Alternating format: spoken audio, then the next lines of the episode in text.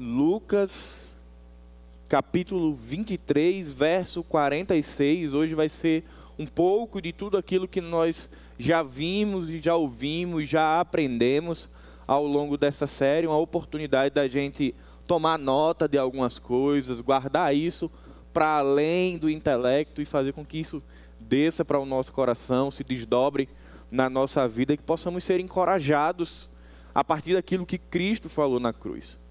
O texto vai dizer: Jesus bradou, ou em algumas versões, Jesus exclamou em alta voz: Pai, nas tuas mãos entrego o meu espírito.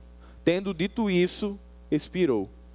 Pai querido, nós queremos te agradecer, Senhor, porque os méritos são teus, porque aquilo que precisava ser feito para que o homem que estava morto e separado de Deus retornasse à comunhão com o Pai foi feito por meio do Filho. Nós queremos te agradecer e te pedir por toda essa série que nós estamos concluindo hoje, que o Espírito Santo traga ao nosso coração os ensinamentos preciosos que foram dados ao longo dessas últimas semanas. Amplia nossa mente, Pai, nos dá discernimento para entendermos as verdades que estão reveladas na tua palavra. Em nome de Jesus. Amém. Hoje nós encerramos a série, o último brado, um brado de satisfação do Senhor Jesus em relação a tudo aquilo que ele tinha feito na, no seu ministério. É um brado de contentamento, é um brado de confiança, é um brado de fé, é um brado de amor e é um brado também de testemunho da sua divindade. É um momento onde Jesus, depois de ter bradado na sexta vez, tetelestai, está consumado, agora ele olha, vê que toda a obra está pronta, está concluído, que a dívida foi paga integralmente, agora Jesus vai descansar. E aí ele vai entregar ao Pai o seu espírito. E aí, não que o seu espírito não estivesse desde o início com o Pai, ele sempre esteve nas mãos do Pai, mas agora ele o entrega finalizando aqui a obra da cruz e finalizando aqui o seu momento de encarnação, fechando assim essa obra da redenção, e a partir disso nós podemos ser salvos. E nós rogamos e agradecemos a Deus, porque Ele fez isso por nós.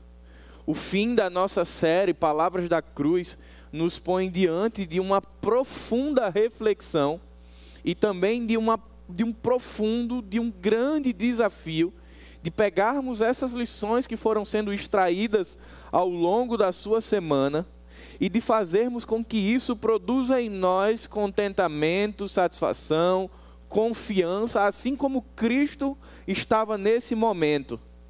Essa série ela nos encoraja agora ao final a olharmos para a vida de uma forma diferente de, de como olhávamos até o início dessa série.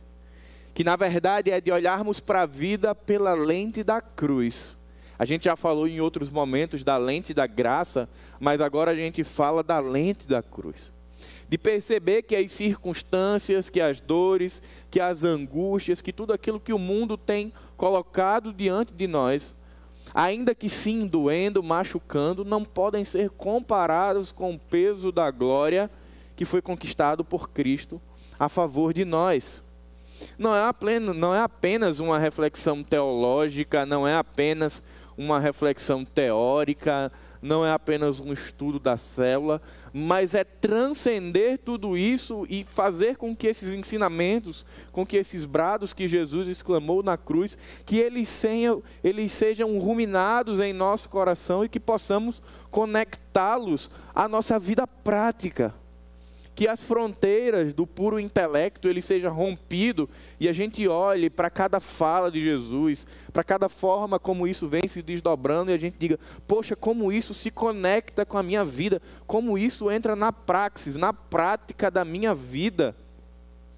Significa todos os dias pesar as nossas escolhas, pesar as nossas vidas, pesar as nossas circunstâncias a partir daquilo que foi conquistado para nós por meio de Cristo.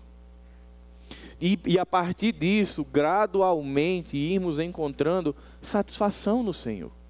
O apóstolo Paulo, na carta aos Filipenses, que é, a, é considerada a carta da alegria, a carta da satisfação, é um processo de amadurecimento, de nós irmos caminhando na fé e aprendendo a partir dos momentos que a gente vai pesando a vida com Cristo e percebendo que isso tudo é muito mais valioso do que o que temos aqui e agora.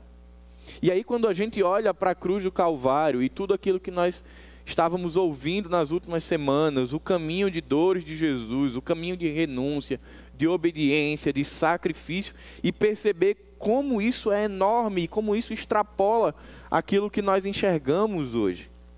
É uma série que nos convida a olhar para além do que está acontecendo agora, mas de pela fé e pelas lentes da cruz olharmos para frente, ou como eu prefiro dizer, levantarmos a cabeça e olharmos para cima. E entendermos que, para além do que está acontecendo agora, existe uma realidade espiritual que é nossa, que nos foi dada, que nos foi presenteada. E que essa redenção que foi nos dada por meio da cruz, ela é uma verdade nas nossas vidas hoje. E que essa restauração daquilo que havia sido corrompido pelo pecado foi completo. Nós fomos restaurados emocionalmente, espiritualmente, intelectualmente. Estamos num processo de caminhada, de santificação, até o dia que encontraremos o Senhor Jesus e estaremos ali totalmente restaurados, íntegros novamente. E aí a gente entende como isso fala ao nosso coração para produzir contentamento e produzir confiança no Pai.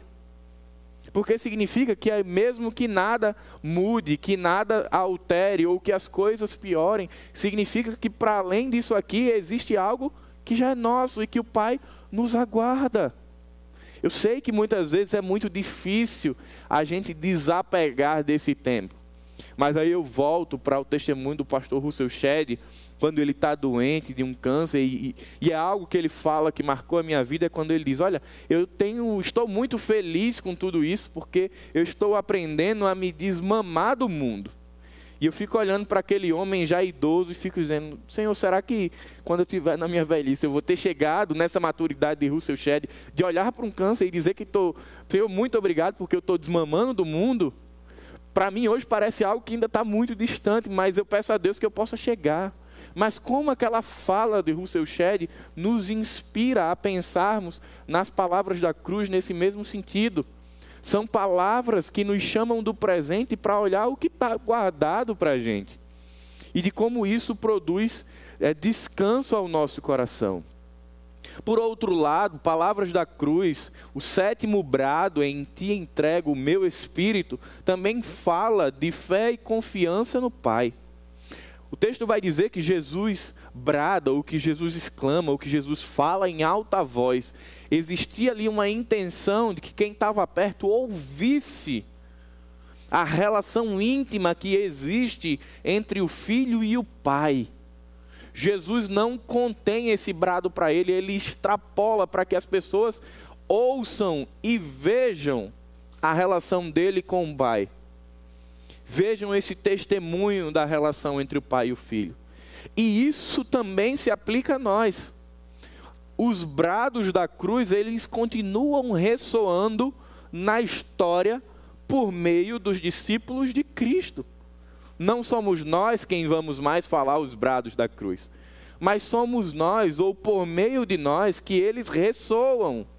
As pessoas ouvem o brado de Jesus na cruz por meio dos discípulos que caminham, que são itinerantes por esse tempo. E aí isso nos chama a um grande desafio de não calarmos os brados da cruz, de não contermos o poder do Evangelho que está em nós, de não silenciarmos o Evangelho. Porque, enfim, a gente já tem vivido um tempo tão desafiador, onde nós somos chamados a nos posicionarmos. Às vezes a gente se posiciona sobre tanta coisa, mas acho que essa série nos convida muito a falarmos e nos posicionarmos sobre a cruz, a falarmos sobre um Evangelho que foi dado por meio de Cristo, do Filho de Deus encarnado, morto e ressuscitado, e que fez isso por amor a nós. Essa é uma verdade que a sociedade, que a família, que o mundo precisa ouvir. E isso acontece quando os discípulos de Jesus entendem o seu papel nessa missão de Deus. É, o pastor Marcelo, na oração, estava ali orando ah, pelas pessoas que estão doentes, pelas pessoas que estão em recuperação, pelos microempresários, por tudo isso. E inclua na sua oração também que esse seja um tempo da igreja do Senhor ser um estandarte, da igreja do Senhor ser também aquela que aponta para uma realidade espiritual, de falarmos de Cristo em tempo e fora de tempo. O texto de Lucas 23, é, versículo 46, possui íntima relação com Gênesis 1 e 2. Se você voltar a sua Bíblia lá para Gênesis 1 e 2, você não precisa ler, mas você vai resgatar na sua memória, você vai lembrar que durante seis dias está acontecendo ali o processo de criação. E no sétimo, o Senhor descansou. Quando a gente olha para a cruz, para o processo de redenção, seis brados, e no sétimo o Senhor descansou. E ele entrega o seu espírito ao Pai. Quando ele olha para essa obra que foi designada e ele vê que ela está consumada no sexto brado, aí sim, Jesus descansa, brada, entrega o seu espírito ao Senhor, expira e morre. Queria que você abrisse sua Bíblia no Salmo 31, versículo de 1 a 5. O texto vai dizer: Em ti, Senhor, confio. Nunca me deixes confundido livra-me pela tua justiça. Inclina para mim os teus ouvidos, livra-me depressa, sê a minha firme rocha, uma casa fortíssima que me salve. Porque tu és a minha rocha e minha fortaleza, pelo que por amor do teu nome guia-me e encaminha-me. Tira-me da rede que para mim esconderam, pois tu és a minha força. Nas tuas mãos entrego o meu espírito. Tu me remistes, Senhor Deus, da verdade.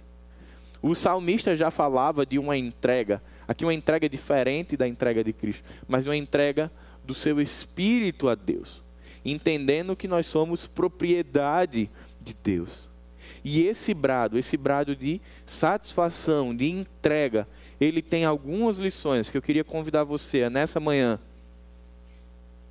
ficar muito atento àquilo que esse brado tem a nos ensinar. A primeira lição é: em Cristo, o sol sempre brilhará após uma noite de trevas. Em Cristo, o sol sempre brilhará em meio a uma noite de trevas. É, o sétimo brado é um canto de contentamento, satisfação, e a gente vai perceber que isso acontece depois de três horas de trevas. Esse sétimo brado é um momento onde essas trevas, elas são dissipadas, elas são dispersas, elas são ali retiradas e agora, depois de um momento sombrio, o sol da justiça, ele volta a brilhar. O relacionamento de Jesus com o Pai, ele é restabelecido. Aquilo que precisava ser feito por mim e por você foi feito. O abismo que existia, agora ele continua existindo o abismo do pecado, mas agora com um mediador, Jesus Cristo. Aquela separação, aquela distância, agora existia a aproximação, a dívida que estava em aberto, agora estava quitada. E aí, para além das três horas de treva, nós estamos falando de vários anos de distanciamento, de um período sombrio na história do homem, onde ele estava ali desgarrado do seu Criador, e depois de tanto tempo, aprove a Deus mandar o seu filho e dissipar essas trevas, e agora Jesus se põe como o sol que brilhou e que brilha depois de um período sombrio. Jesus passou na cruz aproximadamente seis horas, as seis horas mais emblemáticas de todo o cristianismo. E suas ações, elas permitem que enxerguemos aspectos que não são teológicos, mas que são essencialmente práticos. Se a gente olha ali o início, quando Jesus vai para o Getsemane, vai orar, ele está angustiado, aí ele volta, encontra seus discípulos ali que não conseguem orar. Depois chega, chega Judas, o trai com os soldados. Ele é levado, é julgado por Anás e Caifás, é levado para Pilatos, é condenado injustamente, é preso pelos soldados, apanha dos soldados, carrega uma cruz, depois é colocado numa cruz. Quanta dor, quanto sofrimento, quanta angústia e quantos maus tratos. E ainda assim Jesus continua lá, firme, convicto, porque ele tinha absoluta certeza do que aconteceria depois desse momento de dores. Jesus tinha absoluta convicção de que o sol da justiça brilharia depois desse momento trevoso, depois desse momento sombrio, depois de todo esse momento cruel. Meus irmãos, como essa verdade ela nos encoraja. A W. Pink diz: o cálice é bebido até a última gota.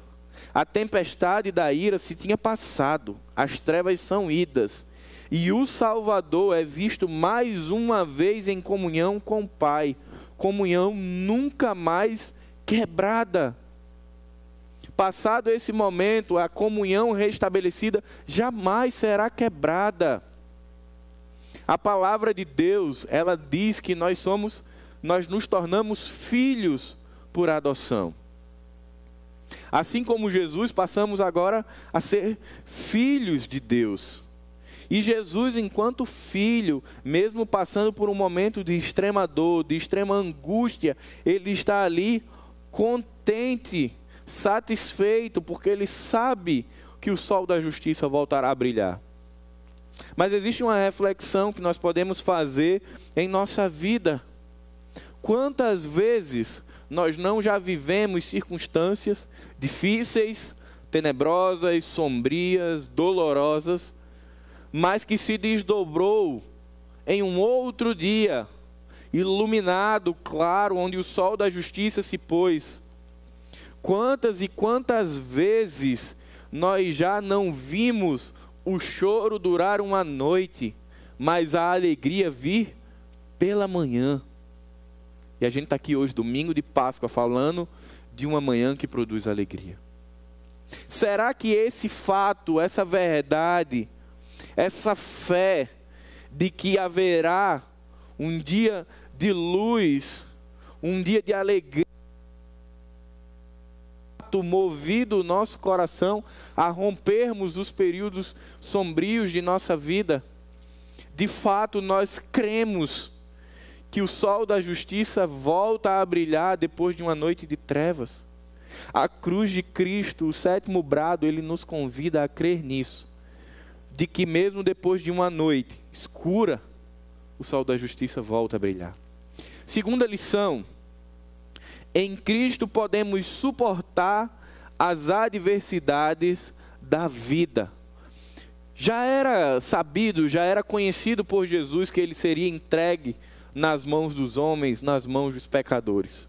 Mateus 17, 22 e 23 vai dizer: O filho do homem será entregue na mão dos homens e matá-lo-ão. No Getsemane, Cristo já tinha dito aos discípulos: Dormi agora e repousai. Eis que é chegado a hora e o filho do homem será entregue nas mãos dos pecadores. No domingo da ressurreição, os anjos falam às mulheres: Não está aqui, mas ressuscitou.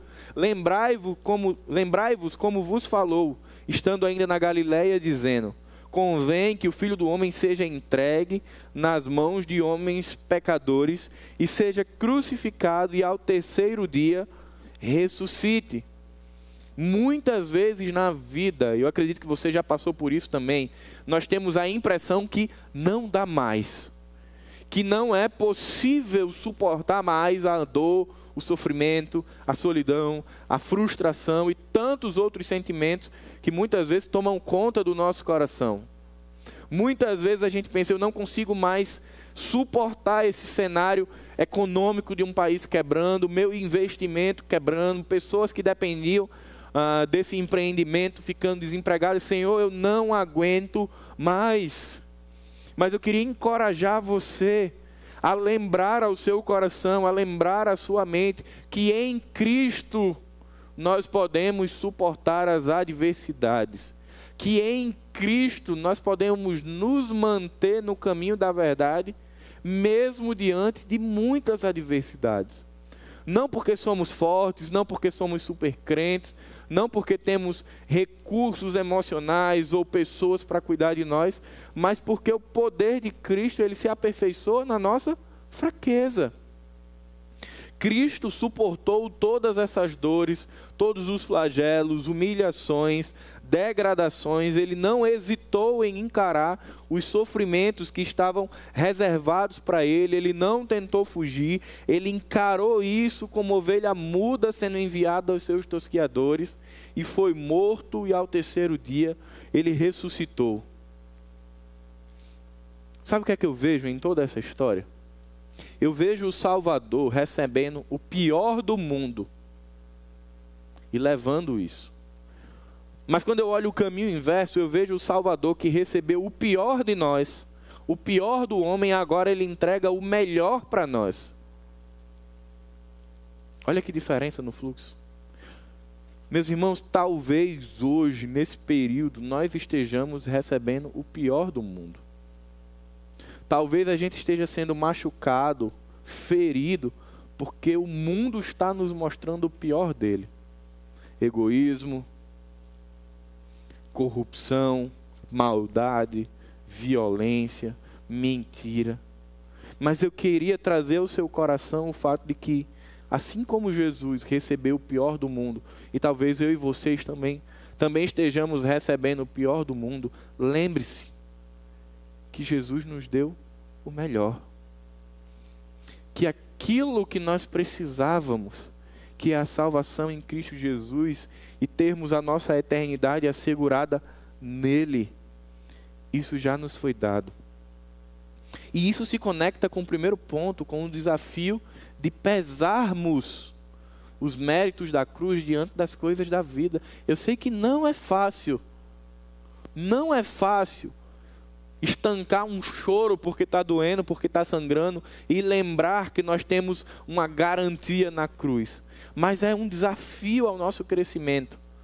De chorar, de deixar extravasar, mas no final lembrar, poxa, mas por trás desse choro, por trás desse dia sombrio, existe o sol da justiça que brilha na minha vida. Por trás dessa nuvem escura existe o sol da justiça. E de entender que em Cristo nós podemos suportar tudo isso. De que Cristo, Ele não é alheio à nossa dor, Ele não é distante à nossa dor, pelo contrário, Ele sofre conosco, Ele caminha conosco. Lembre-se dos discípulos de Emaús, tristes, desesperançosos, arrasados, porque achavam que ali o Mestre tinha morrido e não voltaria. E são as primeiras pessoas que Jesus vai buscar, vai cuidar daquelas pessoas que estavam feridas e perdidas no caminho, e Ele está com eles. E assim é também na nossa vida. Mas precisamos ter o Evangelho como alicerce dos nossos pés. Precisamos ter o Evangelho, precisamos ter a cruz de Cristo, a graça do nosso Senhor e Salvador Jesus como sendo os trilhos pelos quais nossa vida ganha rumo. Porque se porventura nós começamos a colocar nossas vidas em outras questões, em outros suportes que não sejam em Jesus, vai realmente dar aquela sensação de bater o desespero e que não há nada o que fazer. Mas quando a gente fica fazendo esse esforço de dizer, poxa, eu sei que é difícil, mas eu preciso voltar para o caminho da cruz, eu preciso olhar para Jesus e entender e permitir que os exemplos de Jesus, que as lições que Jesus nos deixou, que isso nos encorajem, que isso nos dê confiança, nós vamos ganhando robustez, vamos ganhando musculatura para passar por esse momento. Jesus já tinha dito que no mundo tereis aflições, mas aí ele coloca uma orientação, mas tem de bom ânimo, porque eu sou contigo. Jesus não diz, tem de bom ânimo, porque você tem que ser positivista. Tenha bom ânimo, porque você tem que olhar o mundo com outros olhos. Tenha bom ânimo, porque você vai ler autoajuda. Tenha bom ânimo, porque você vai para o psicólogo. Ele diz: tenha bom ânimo, porque eu sou contigo. A condição do ânimo do discípulo de Jesus no meio de um processo de trevas, no meio de um processo de adversidade, é o próprio Cristo.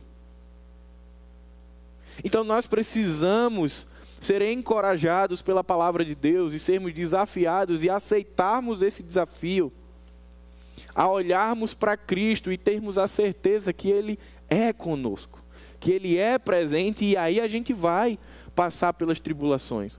Não quer dizer que não vai doer, não quer dizer que não vai chorar, não quer dizer que não vai frustrar. Vai tudo isso, mas vai tudo isso com Jesus. Terceira lição. Em Cristo, podemos estabelecer um estilo de vida coerente com o que cremos. O sétimo brado de Cristo é o retrato fiel da mais perfeita entrega. Jesus teve um ministério extremamente coerente. E esse terceiro ponto, totalmente diferente daquilo que falam. Por outro lado, tem pessoas que nem professam fé ou que são mais tímidas, mais caladinhas e que têm um estilo de vida tão coerente com aquilo que a palavra diz. Nós somos desafiados a, nesse tempo, é, tomarmos muito cuidado, célula conversando e, e preparando essa semana o Café com Bíblia, de como muitas vezes é preferível a gente silenciar. Tá? Principalmente se nós formos fazer parte desse movimento que está aí, que estampa Jesus na, na camiseta, que estampa nas redes sociais, que estampa em todo lugar, no carro com um adesivo enorme, mas que dentro da sua casa, dentro do seu ser, no íntimo da sua vida, ele não estampa, ele não proclama, ele não não demonstra, ele não exibe Jesus em sua vida. São pessoas que falam numa direção e caminham em outra direção. Jesus, pelo contrário, Jesus esteve o tempo inteiro alinhado entre aquilo que ele falava e aquilo que ele fazia.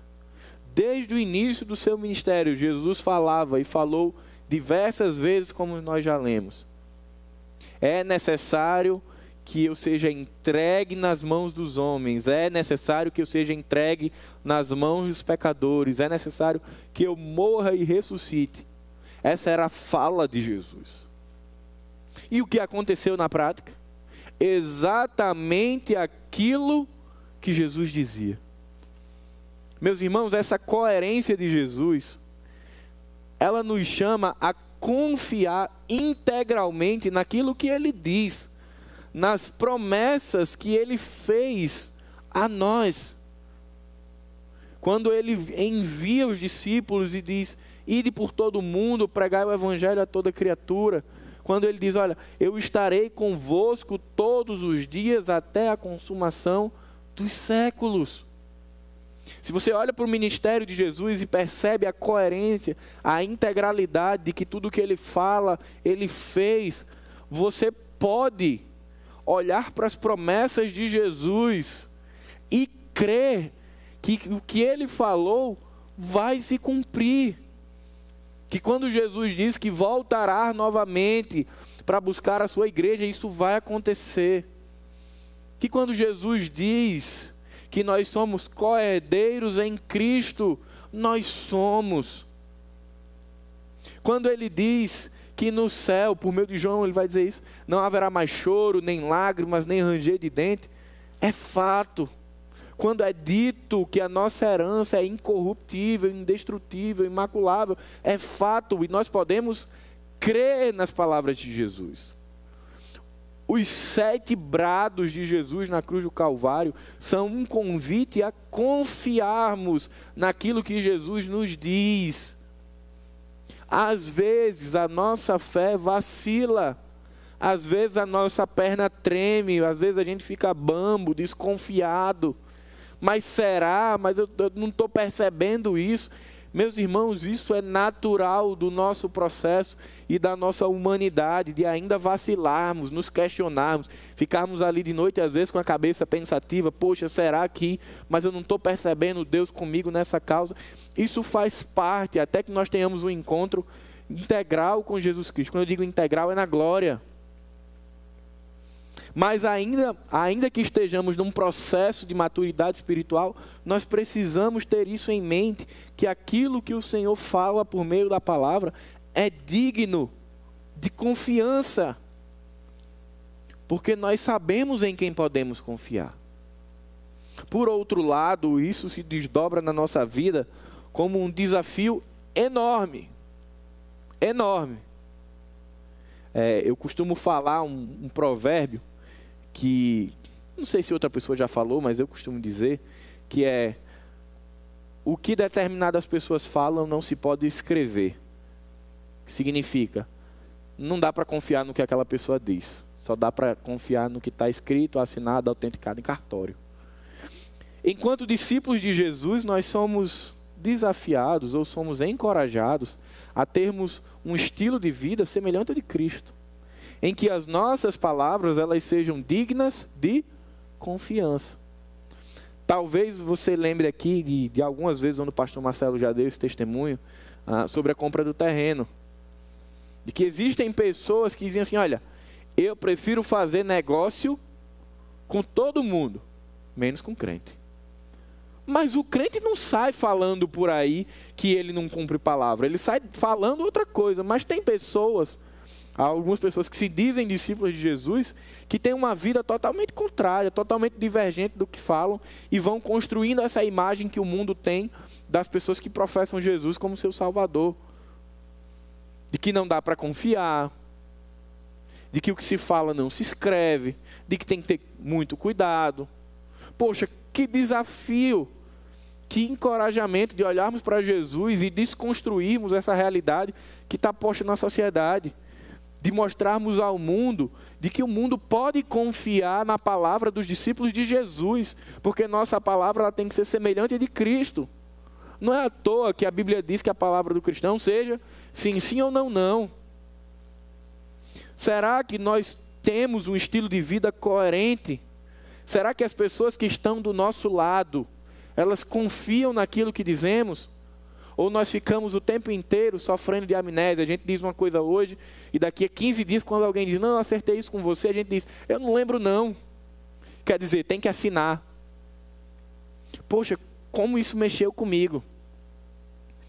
De tentar levar uma vida coerente, não só naquilo que eu falo, que eu prometo, ou que eu digo, olha, pode contar comigo mas de ter cuidado que aquilo que eu falo seja vivido na minha vida. Eu sei que não vai ser 100%, eu sei que vai ter momentos onde eu vou talvez falar uma coisa e fazer outra, porque Paulo fazia isso.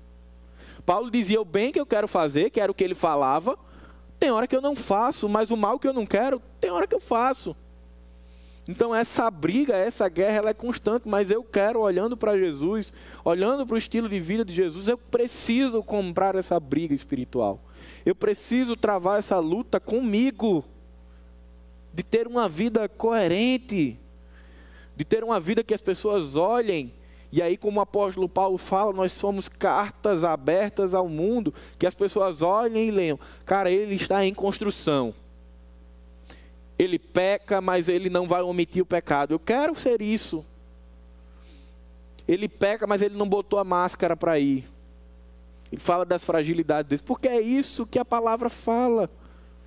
De termos um ambiente na igreja onde a gente confessa nossos pecados, onde a gente pede ajuda, onde se alguém nos machucou, ao invés de falarmos a outra pessoa, nós vamos até aquele irmão e resolvemos a situação e liberamos perdão. Eu quero ter esse estilo de vida que seja coerente com aquilo que eu estou aprendendo nas Escrituras. Porque eu não posso selecionar, não existe ah, textos selecionados da Escritura. Né? Alguns, alguns livros são assim: você tem um autor que escreveu muita coisa, se seleciona os melhores textos e se faz um livro. Não é assim com a Bíblia. A gente não tem o um resumo dos melhores textos para nós vivermos. A palavra de Deus é um convite à submissão integral. E quando a gente entende isso, a gente consegue estar mais próximo daquilo que Jesus demonstrou como um estilo de vida coerente.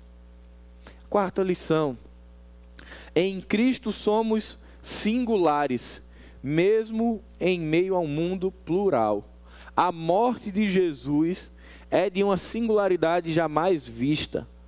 João 17, 18 diz: Por isto o Pai me ama, porque dou a vida para tornar a tomá-la. Ninguém a tira de mim, mas eu de mim mesmo a dou. Tenho poder para dar e poder para tornar a tomá-la. Você quer ver como a vida de Jesus, não só a morte, é singular? O nascimento de Jesus é singular. Ele é virginal. Sua vida inteira é singular. Ela é sem pecado. Sua morte ela é singular. Ela é voluntária, santa e substitutiva. Se a gente olha para a vida inteira de Jesus sendo singular, o que será que os discípulos de Jesus são? Será que eles são plurais? Será que eles são adaptativos, metamorfos à sociedade? Meus irmãos, à semelhança de Jesus, nós também somos singulares. Isso não quer dizer ser esquisito. Isso não quer dizer ser desconectado.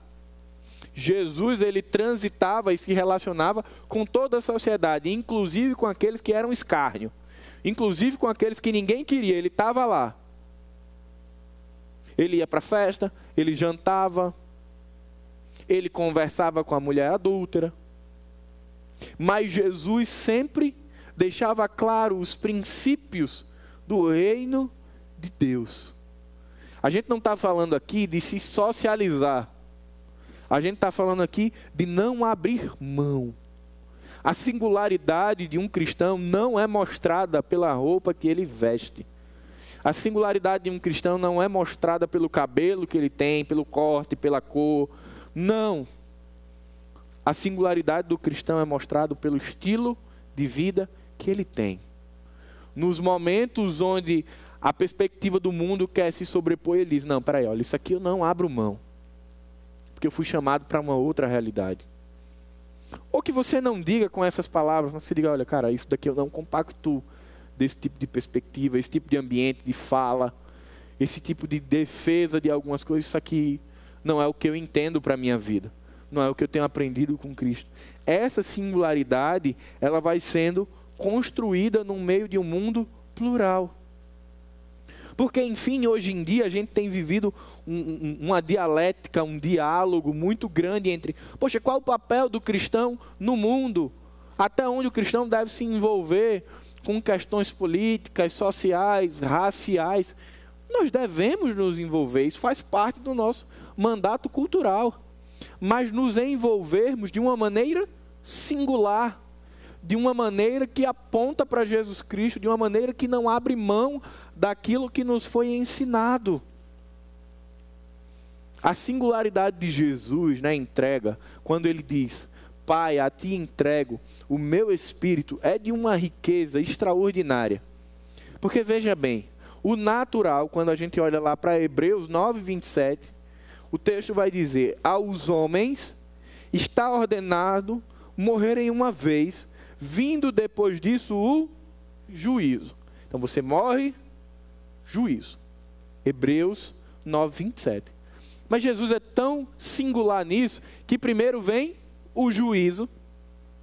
Primeiro ele recebe ali, nas três horas de trevas, a, o cálice da ira de Deus. Ali ele bebe até a última gota. E depois vem a morte.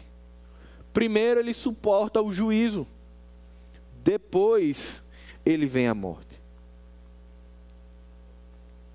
Nós somos desafiados a olhar para a nossa história, para a nossa geração, geração da igreja do Senhor, e a gente vai percebendo que existem gerações que marcaram o mundo.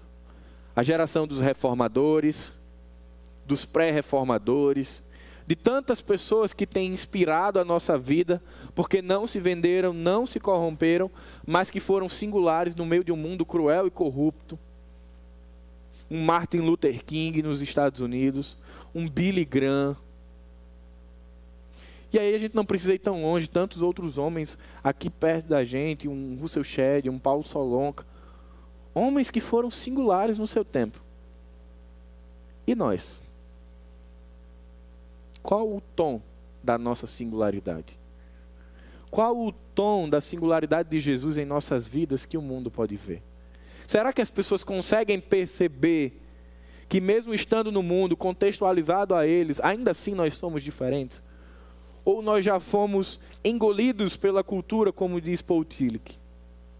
Isso é um cuidado que a gente precisa ter.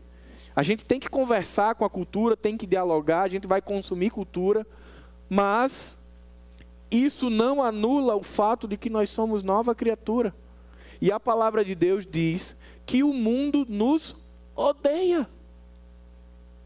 Então existe uma linha muito tênue entre se relacionar muito bem com a cultura, com o contexto, mas de ainda assim sermos singulares, de ainda assim ser claro, público, que existe algo de diferente em nós. Não que nos deixe melhor do que ninguém, mas que existe uma essência, um princípio que nos diferencia, que é a submissão a Cristo, que é o fato de reconhecermos que somos pecadores, estávamos condenados e de nos de confessarmos os nossos pecados e de sermos sarados. Isso precisa ser público. Essa é uma singularidade que precisa ser vista. Porque às vezes eu já me peguei fazendo isso. Não, eu sou cristão, mas eu não digo o que é ser cristão, eu não digo o que me fez cristão. Eu não acordei cristão, eu não fui dormir ah, pagão e acordei cristão. Eu não fui dormir com uma outra religião e acordei, não. Houve uma obra na minha vida, e isso é singular. Nenhuma outra perspectiva vai falar disso. Então, quando eu estava estudando o texto e pensando na singularidade de Jesus, me veio, poxa, eu tenho que falar o que aconteceu na minha vida. A obra. Olha, eu era assim, mas houve uma intervenção na minha vida e que me fez uma outra pessoa. Que deu um reset e reiniciou minha história, que a Bíblia chama isso de nascer de novo. Isso precisa ser dito. Às vezes a gente erroneamente entende o contexto quando Agostinho fala ah, que, se necessário for, fale. Ele está falando de uma outra ideia quando ele escreve aquilo. A vida do cristão ela é feita de falas e de comportamentos. E ambos têm que testemunhar um do outro. A minha vida precisa mostrar a obra da redenção que nós estamos falando aqui na série Palavras da Cruz. Mas a minha boca, ela precisa falar dessa obra. Porque como ouvirão se não há quem pregue? Paulo, quando diz isso, ele não está falando do pastor. Ah, se não tiver pastor, ninguém vai ouvir. Se não tiver o evangelista, ninguém vai ouvir. Ele está falando que aquelas pessoas que foram alvo da redenção, elas precisam falar dessa obra de redenção. E se você quer mostrar ao mundo a sua singularidade, não é mostrando que a sua biblioteca, não é mostrando o seu vocabulário novo, não é mostrando os seus adesivos, suas camisetas, isso é bom para quem gosta, mas é apontando aquilo que de fato é singular na sua vida, que é Jesus Cristo. O resto, para mim, também é plural. O estilo de camiseta, de corte de cabelo, faz parte da pluralidade. Você quer ser singular? Aponte para Jesus. Aponte não somente na Páscoa, mas para a ressurreição. Aponte não somente na série, mas aponte na sua vida para a obra redentora de Jesus, que eu não tenho dúvida que você vai estar sendo alguém singular no nosso tempo. E por fim, em Cristo estamos seguros. Meus irmãos, a série vai chegando ao fim e eu queria encerrá-la falando de uma segurança que nós podemos e que nós temos em Deus. Jesus confiantemente ele entrega ao Pai o seu espírito. Jesus confia aos cuidados do Pai o seu espírito. E nós também somos convidados a confiar no Pai. Mas por que confiar no Pai? João 10, 19 diz: Meu Pai que mais deu é maior do que todos, e ninguém pode as arrebatar da mão de meu Pai. Qual é o lugar mais seguro onde nós poderíamos estar hoje, no meio da pandemia? Nas mãos do Senhor. Qual o lugar mais seguro se tiver vindo um tornado na nossa cidade? Nas mãos do Senhor. Qual o lugar mais seguro, seja qual for o caos que esteja acontecendo na sua vida? Nas mãos do Senhor. Porque ninguém vai nos arrebatar de lá. E lembra que eu falei que a palavra de Jesus ela é confiável, que Jesus tem uma vida e um ministério coerente, que o que ele fala, ele faz. Aqui ele está dizendo que ninguém os arrebatará da mão do Pai. Ninguém. 1 Pedro 1, 3 a 5 diz: Bendito seja o Deus e Pai de nosso Senhor Jesus Cristo, conforme a sua grande misericórdia, ele nos regenerou para uma esperança viva por meio da ressurreição de Jesus Cristo dentre os mortos, para uma herança que jamais poderá perecer, macular-se ou perder o seu valor. Herança guardada nos céus para vocês que, mediante a fé, são protegidos pelo poder de Deus. Essa herança que nos foi dada a gente ainda recebe o fato de ser protegida pelo poder de Deus, até chegar a salvação prestes a ser revelada no último tempo. Você pode confiar em Deus. Se você já conhece o Senhor Jesus, se você já é discípulo de Jesus, você é convidado a continuar entregando os seus medos, as suas aflições, todos os dias no Senhor. Se porventura você acompanhou essa série, algumas das mensagens, nos ouve hoje, e você ainda não conhece Jesus, você pode confiar a sua vida a Ele, confessar os seus pecados e entregar o seu espírito ao Senhor Jesus. E viver uma vida de novidade de vida, agora crendo que não é mais pela força do seu braço, mas pela força do Senhor de ter um estilo de vida agora coerente com aquilo que o Senhor vai te ensinar e de saber que você vive protegido pelo poder de Deus até chegar à salvação. E por fim, eu queria citar uma música.